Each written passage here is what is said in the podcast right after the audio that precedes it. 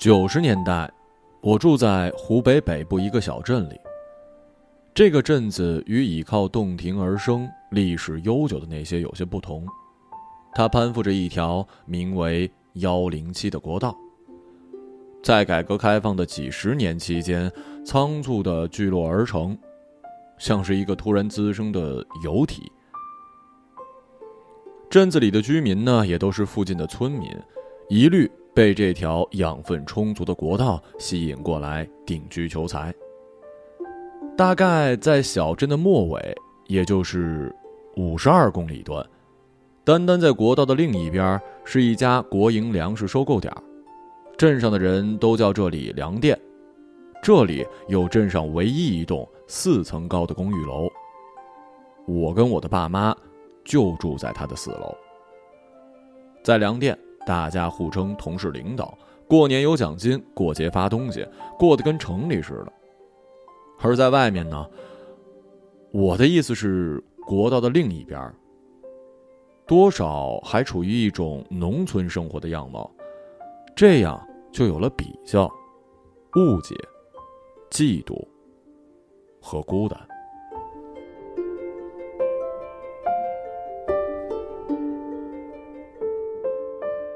我曾经带了一瓶粮店发的番茄汁去上学，说是单位发的。大家嘻嘻笑，说“单位”这个词儿好古怪啊。我有点不好意思，用盖子分给他们喝，他们一个个咧着嘴伸舌头，说酸死了。到了中午，我从食堂回来，发现我的番茄汁摔在地上，像一滩脓血。那一年，我十岁。我知道自己是一个不村不镇的异类，却不甘心被外面有趣的生活排除在外。每天放学，我都会厚着脸皮跟在由外面的小孩组成的队伍后面磨蹭，希望找到跟他们混在一起的机会。那天磨蹭到半途吧，我突然感觉肚子很胀，想大便。也不知道是不是因为学校午餐出了问题，反正那天队伍里肚子胀的不止我一个。有憋不住的，纷纷嘻嘻哈哈钻进路边林子里拆除大便、定时炸弹，完全不在乎其他人的围观。现在想来，那是一融入队伍的绝佳机会。可是，对于山上公开拉屎这件事儿，当时的我还没做好准备。那天我夹紧屁股憋了十几里的山路，临近家门被国道挡住。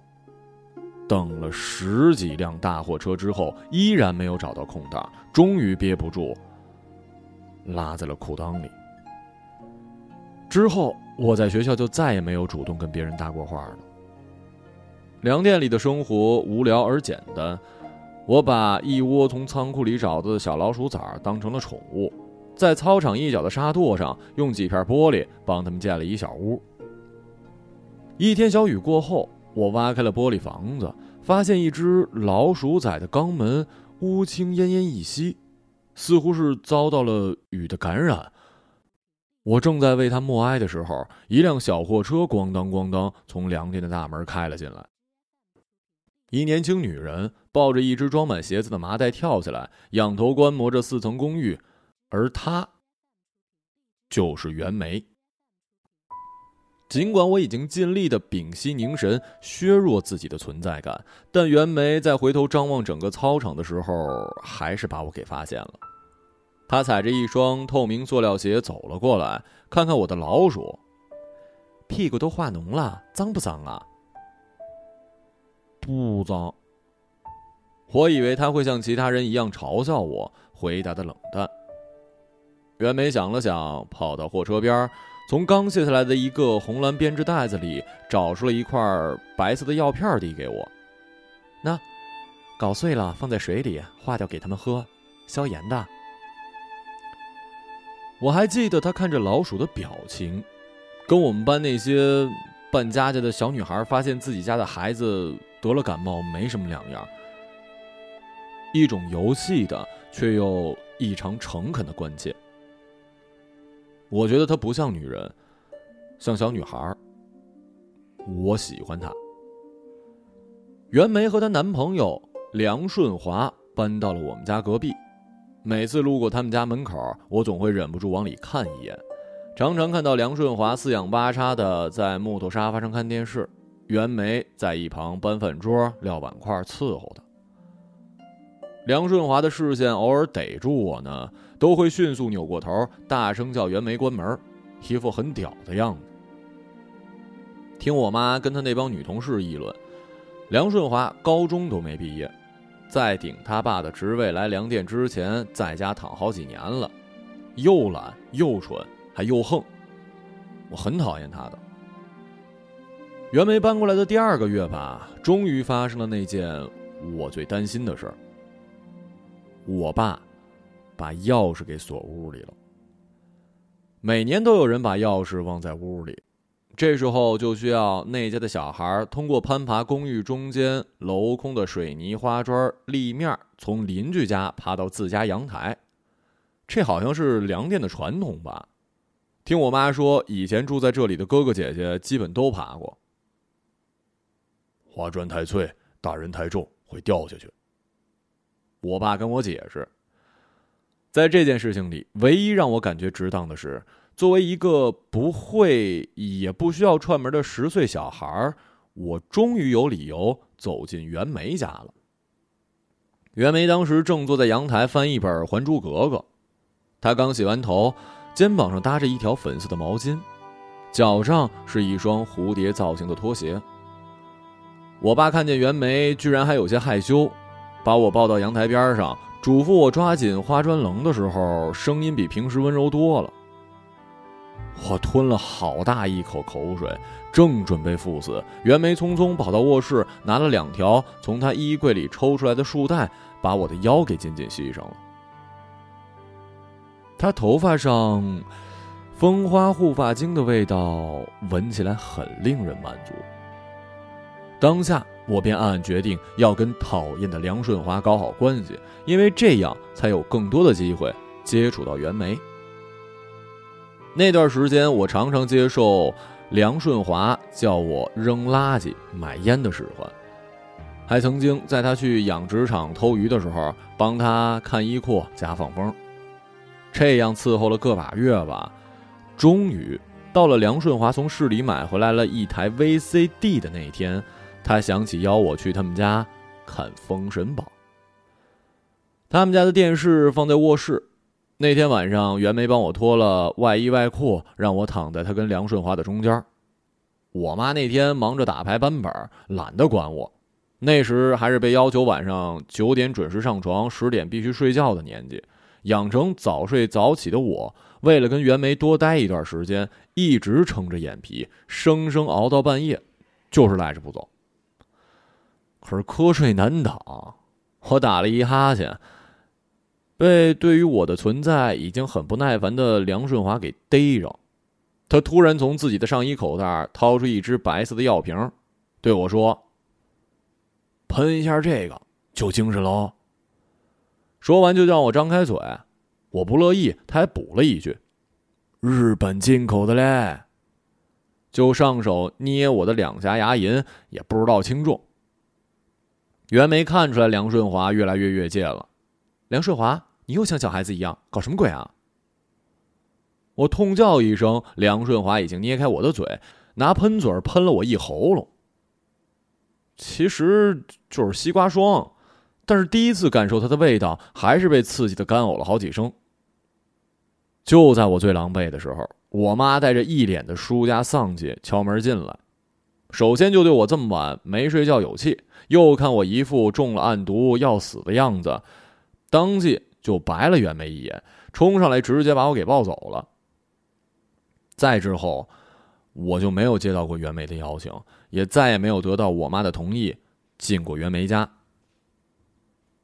等到我十一岁的时候，也就是袁梅跟梁顺华正式相处一年的时候，袁梅跟梁顺华大吵了一架。那是一半夜，我被袁梅巨大的叫门声惊醒，等我眯瞪着眼睛爬起来。才发现我们家已经聚满了爸妈那帮同事，大家全穿着拖鞋，蓬着头发，显然是被吵闹声从床上揪起来的。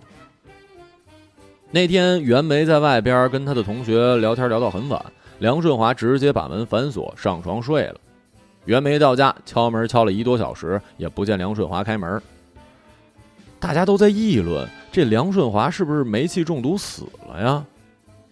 袁梅披头散发，拍了几下门，就回头很惭愧的跟大家解释：“他哪死得了啊？在闹我呢，实在不好意思打扰大家睡觉了啊。”我妈没好气的说：“我看也是。”小梁就这样人，小孩儿。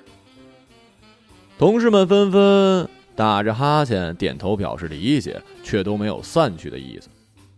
梁顺华这个憨卵降到天上了，任凭门板拍的往下掉漆皮，就是不下床。袁梅脸上气出一层红，又造出一层红，最后支支吾吾的对大家说：“不好意思，大家退后点。”等大家退出一丈，袁梅抬起脚，一膝盖就把他们家门板给顶断了半根儿。好像是支援部队在等待攻坚战最后一个壁垒被攻破。等袁梅从破洞伸进去手拧开了门我跟我妈和她的同事们一起涌进了袁梅家。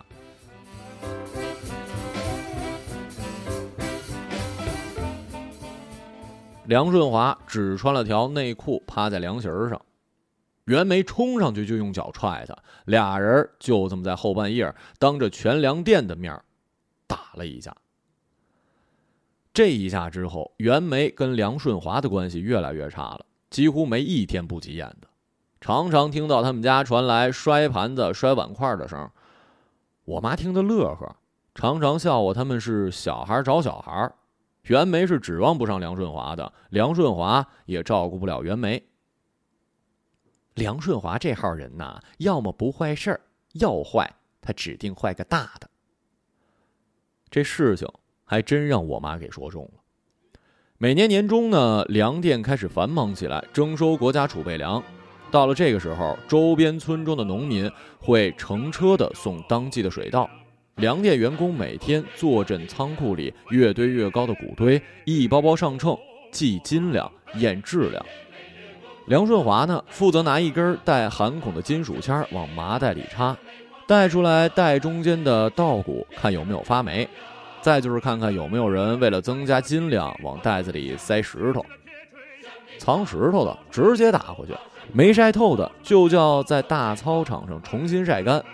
所以每到这个收稻谷的时候，整个粮店就被金黄的稻谷所覆盖，弥漫着一股潮湿发霉的米味儿。有农民大叔跟店长毛叔叔反映，梁顺华在做质检的时候偷偷给熟人放水。用那大叔的原话讲是：“眼看签子都戳秃了，居然说里头没有石头啊！”在人情大过天的乡下，如果是出于同学的情谊，小小的照顾一下，那梁顺华的行为还不算太恶劣。可毛叔叔后来调查了一圈，发现他放过石头不说，还会在他发小的粮食过秤的时候偷偷踩秤，每一百斤稻谷他收十斤提成。梁顺华由此得到了一个警告，可是他既不承认也不服气。实际上呢，他是对所有事儿都不服气。收到通报警告的那天晚上，有人看到他抓了一只老鼠，在尾巴上点了团卫生纸，点着之后放掉，然后看着受痛的老鼠疯了一样窜回自己仓库的老窝。幸亏那卫生纸团不大，终究没引起火灾。这次加上纵火未遂，梁顺华，他终于被顺理成章的开除了。粮店员工被开除之后，按照规定，当然是要搬出粮店的。袁梅没有跟梁顺华一起离开，也就是说，他们分手了，是袁梅单方面提出的。我就想啊，按照梁顺华的性子，袁梅的第一段爱情结束的怎么可能这么干脆呢？在收购粮食的繁忙期，粮店的食堂总会供应公家饭。在梁顺华消失之后又大半个月，我妈终于对手里越见泛黄的米饭有了意见。在她的提醒下，大家也都意识到自己已经吃了多少天颜色不太白、味道不太好的米饭了。起初大家以为食堂大师傅选的米不对，大概是自己瞒了钱，以次充好。那大师傅顿时操了一把菜刀，就从厨房里冲了出来，把自己的手摊在饭桌上开骂：“我操你们妈的！你们查去！要是我搞的事儿，我这只手剁了给你们夹菜。”大家都不吃饭了，毛叔叔出来圆事儿，好歹是把大师傅劝回厨房，然后就带着我爸及几个年轻的同事去查。先是掀米缸，米是刚收上来的新米，完全没问题。然后又去看煮饭用的大锅，大师傅刷的干净也没问题呀。最后，来到水井边。我爸用几根钢筋把井盖给撬开，发现一巨大的麻袋被绳子束着，待在井沿儿，鼓鼓囊囊，麻袋浸泡在水井里，把水井浸得有一些发青了。我至今记得，大家等着我爸用打火机把绳子烧断，伸头往麻袋里看了一眼之后，同时发出的几十声惊叫。麻袋里装的。是满满一袋的猪屎。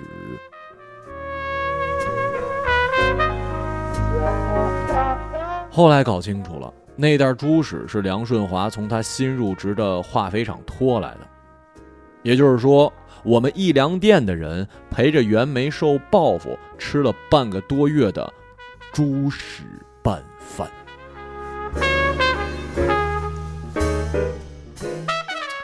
我妈和她那些同事本来就不怎么待见袁梅，出了这事儿，嘴里就更放不过她了。袁梅当然是羞愧难当了。为了表示歉意，她买了好多牙刷、牙膏，四楼八户个个登门送礼。这还不够，他还请所有人去了幺零七国道旁边的一家餐馆吃了一顿大餐。就是这顿大餐，让袁梅迎来了自己的第二段爱情。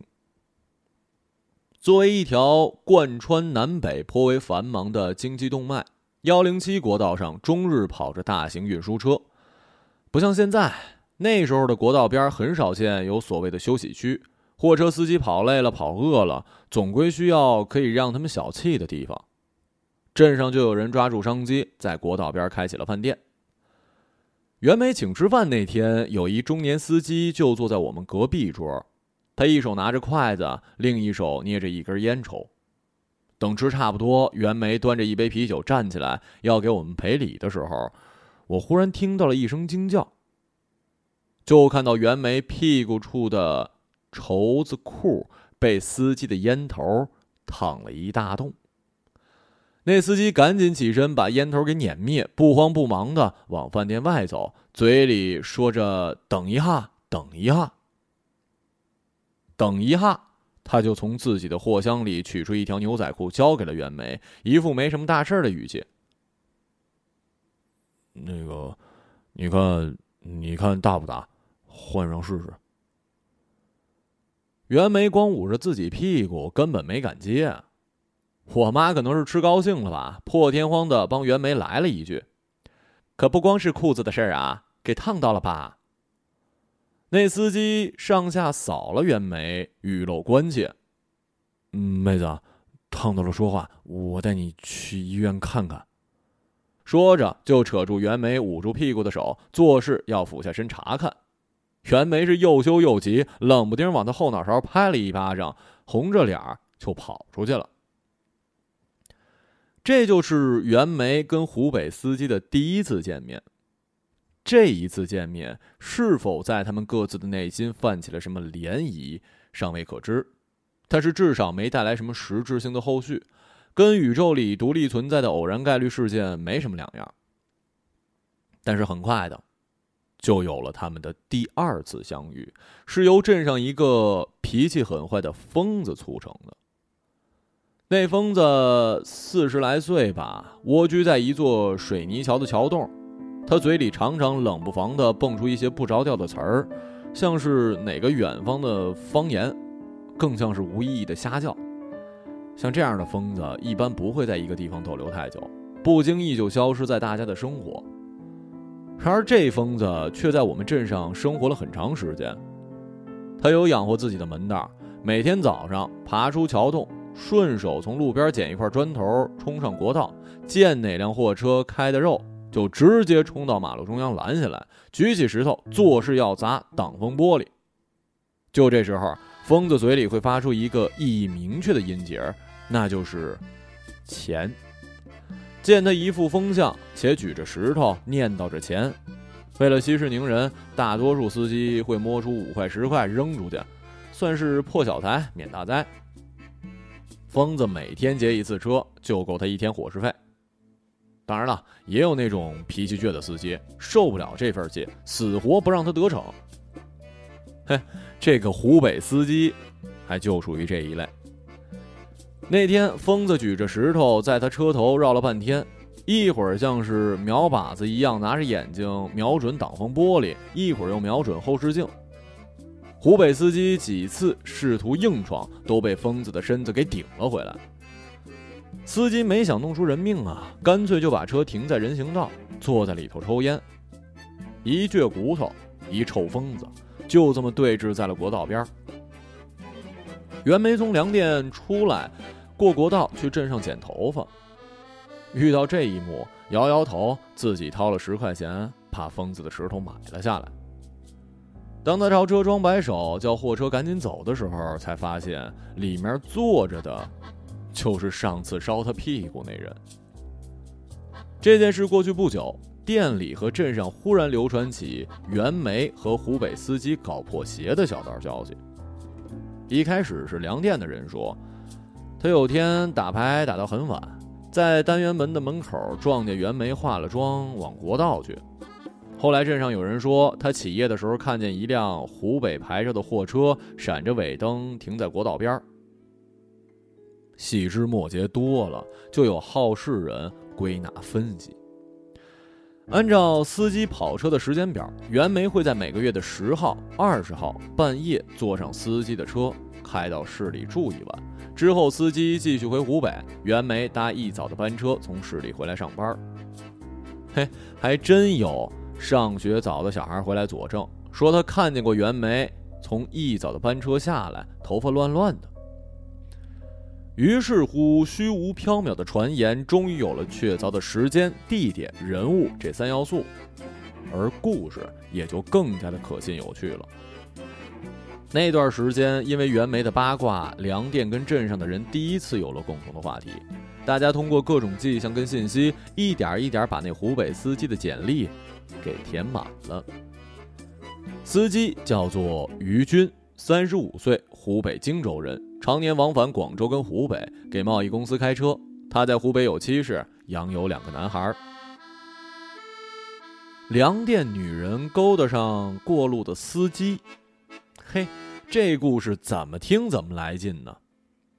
作为故事的女主角袁梅，那会儿本分着扮演着一个风月传言受害者的角色，终日不出门，垃圾在门口堆着，到不得不下楼的时候，拧个门锁都小心翼翼。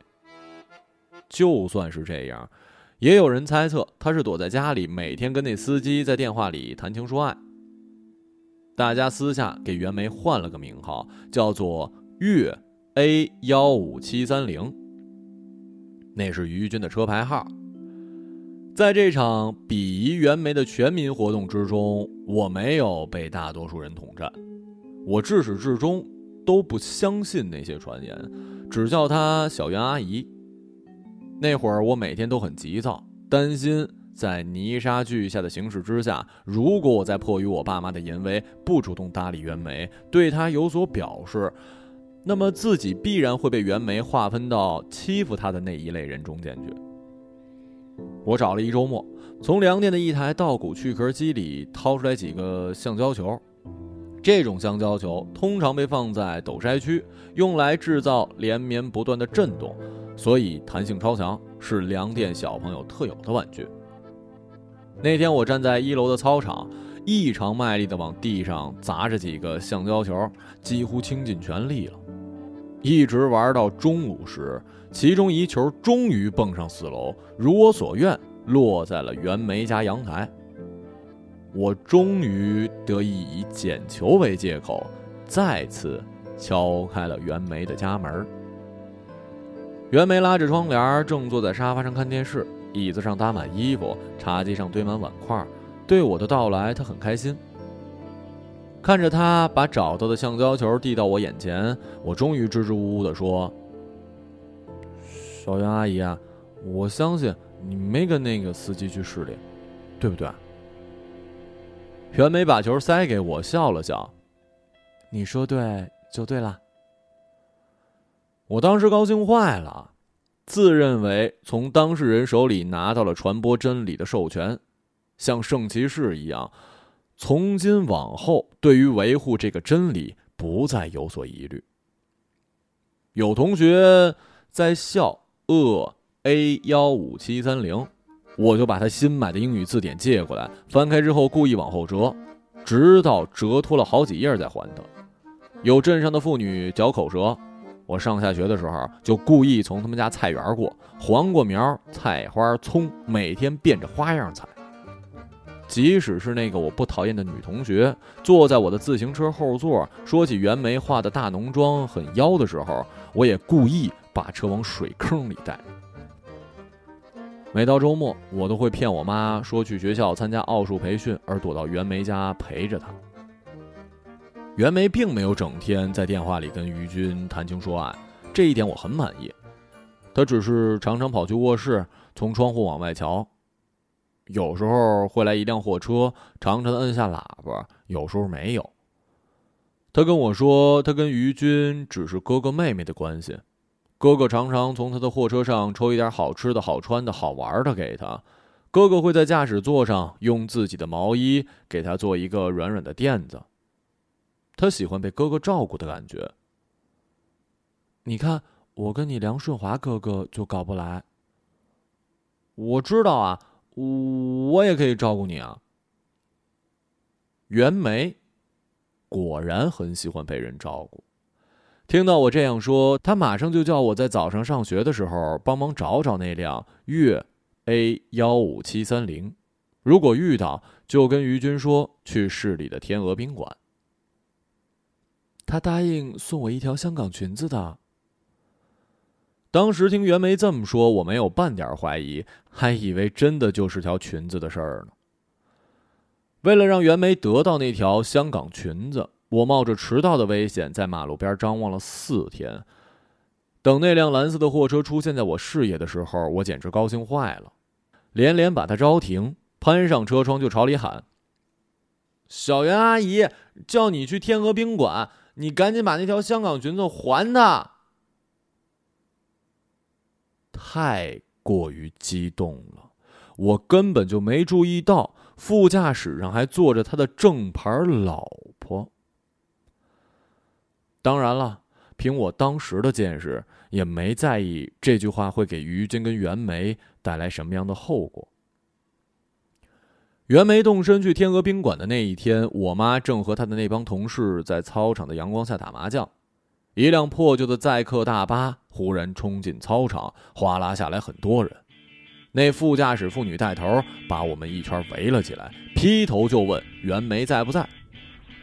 来的人全是一些穿着灰黑褂子、舔着大肚子的中年人，可以看出来，他们平时也是本分人。突然被召集起来滋事，故意做出一副凶神恶煞的样子，看起来很不牢靠。我妈和她的同事们也是见过世面的人呢，只是继续摸着麻将子儿，哼哼说不在。那妇女最激动，捏住麻将桌一掀：“什么不在？问你们话呢，还打呀？”我当时就坐在麻将桌边，冷不丁下巴被弹起的桌角给磕了一下，疼得叫起来，呜咽的流下了眼泪。这下轮到我妈激动了，冲上去就跟那妇女揪起来。那些大叔们也不是吃素的，半拉架半是威胁，对我妈和这帮女同事也是不客气。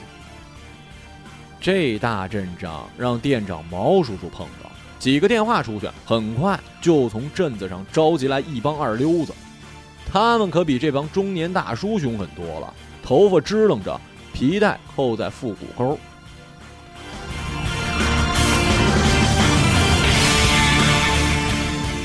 这是一场镇子和粮店联合对抗外来挑衅者的大战，我全程处于振奋之中。镇子跟粮店，这里和外面从来没有如此同仇敌忾过。毛叔叔端起把椅子，坐在一旁指挥。袁梅的事儿，我们自己人怎么着都不算，让外来人欺负，那就不行。在这样一种共同抗敌的气氛之下，这场闹剧最终以镇子和粮店同盟大获全胜而告终。大战快收尾的时候，袁梅一脸失落地从市里回来，他一眼便看到了操场上被砸得坑坑洼洼的大巴和坐在大巴边喘气的妇女，大概知道发生了什么，准备转身就走。我妈和她几个同事连忙冲上去拉住他，带着他往家里走。哎呀，没事儿，没事儿啊！那妇女最终也没有能接触到袁梅，气没处撒，只能坐在车门边，极尽世间的污言秽语之词骂袁梅。他骂的具体而详细，算是把袁梅的第二段爱情以大老婆的视角再次演绎了一遍。他嘴里说的袁梅约司机到天鹅宾馆去的事儿，与我理解的不同。他说：“那家天鹅宾馆是袁梅这个不要脸的婊子给她老公准备的炮房，路边捡来的野鸡也想找个窝了，他也配。”那天我哭了很久，以至于我妈在安顿好袁梅之后，发现我还在流眼泪，还狠狠的在我屁股上拍了一巴掌。她根本就不知道，我不是因为下巴疼才哭的。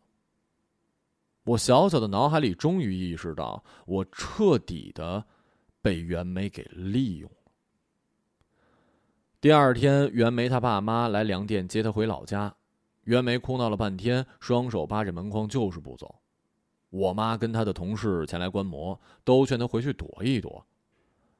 我一个人躺在卧室，用针头戳蜡烛。我妈叫我出来看看，说小袁阿姨被她爸扇耳光呢。我就是不吱声。我决定从今以后再也不理袁梅了。袁梅回了老家之后，有关她的消息通过我妈的嘴断断续续、隐隐约约的传到了我的耳朵里。最开始，我妈说袁梅被她爸关在了老家的二楼，那湖北司机从来没有去解救过她。后来，我妈说袁梅意图喝农药自杀，被他妈抢下来。他们家再也不敢关他了，只是每天跟着他。前段时间还看他跟他爸妈在国道上往湖北的方向走了很久呢。哎呀，他老是嘟囔说那湖北司机答应过来接他，他爸搞不了他了，就说陪他等一个月。要是那司机露面了，他爸要跟他好好谈谈，看看怎么办好。要是不露面呢，袁梅就得死心了。如此久了。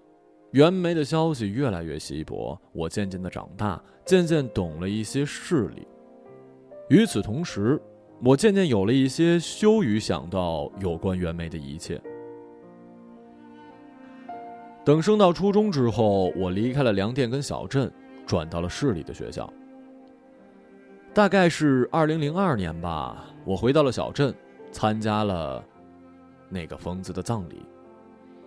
疯子举着石头劫道多年，终于在一个早上被人发现，他俨然已经被压成了一张皮的尸体。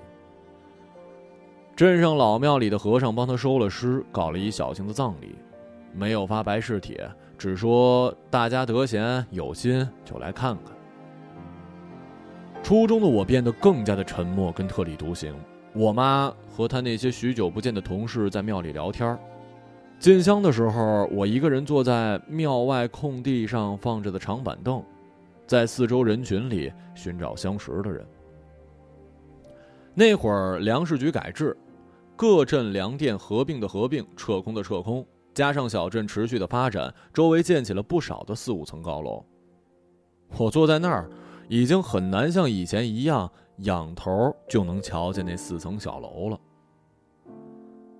正当我愣神儿的时候，一辆摩托车轰隆的停在了马路的另一边，早餐摊边开摩托的是一个胡子拉碴、穿着花衬衫的干瘪老头，后面坐着一个身形发福、穿着花裙子的女人。女人几乎是从摩托车上跳下来的，咋咋呼呼的找老板要了一碗米粉，二话没说，坐下去就坐起来。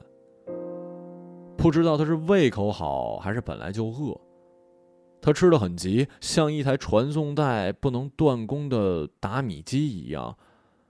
他的头发还是湿的，裙子似乎也是在身子还没有擦干净的时候就匆忙套上去的，领口跟胳肢窝都被浸湿了。她看起来像是一个刚刚干完活的妓女。我的第一反应就是这样。那是你小袁阿姨。我妈坐在我身边，这孩子呀，找来找去的，到底是找了个老头儿。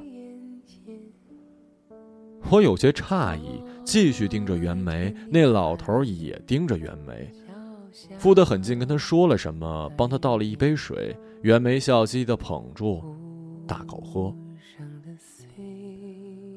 不知道为什么，看到这儿我突然笑了。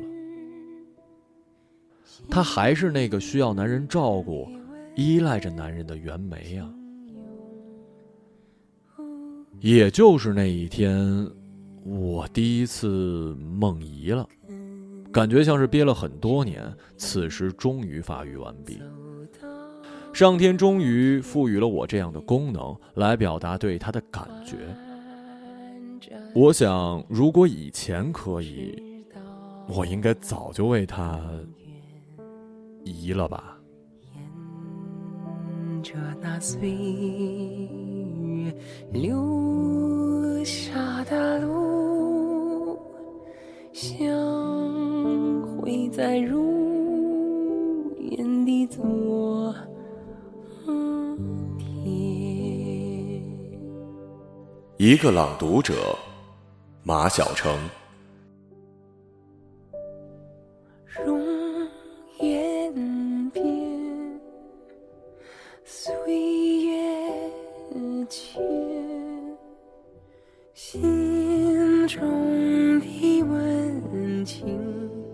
跟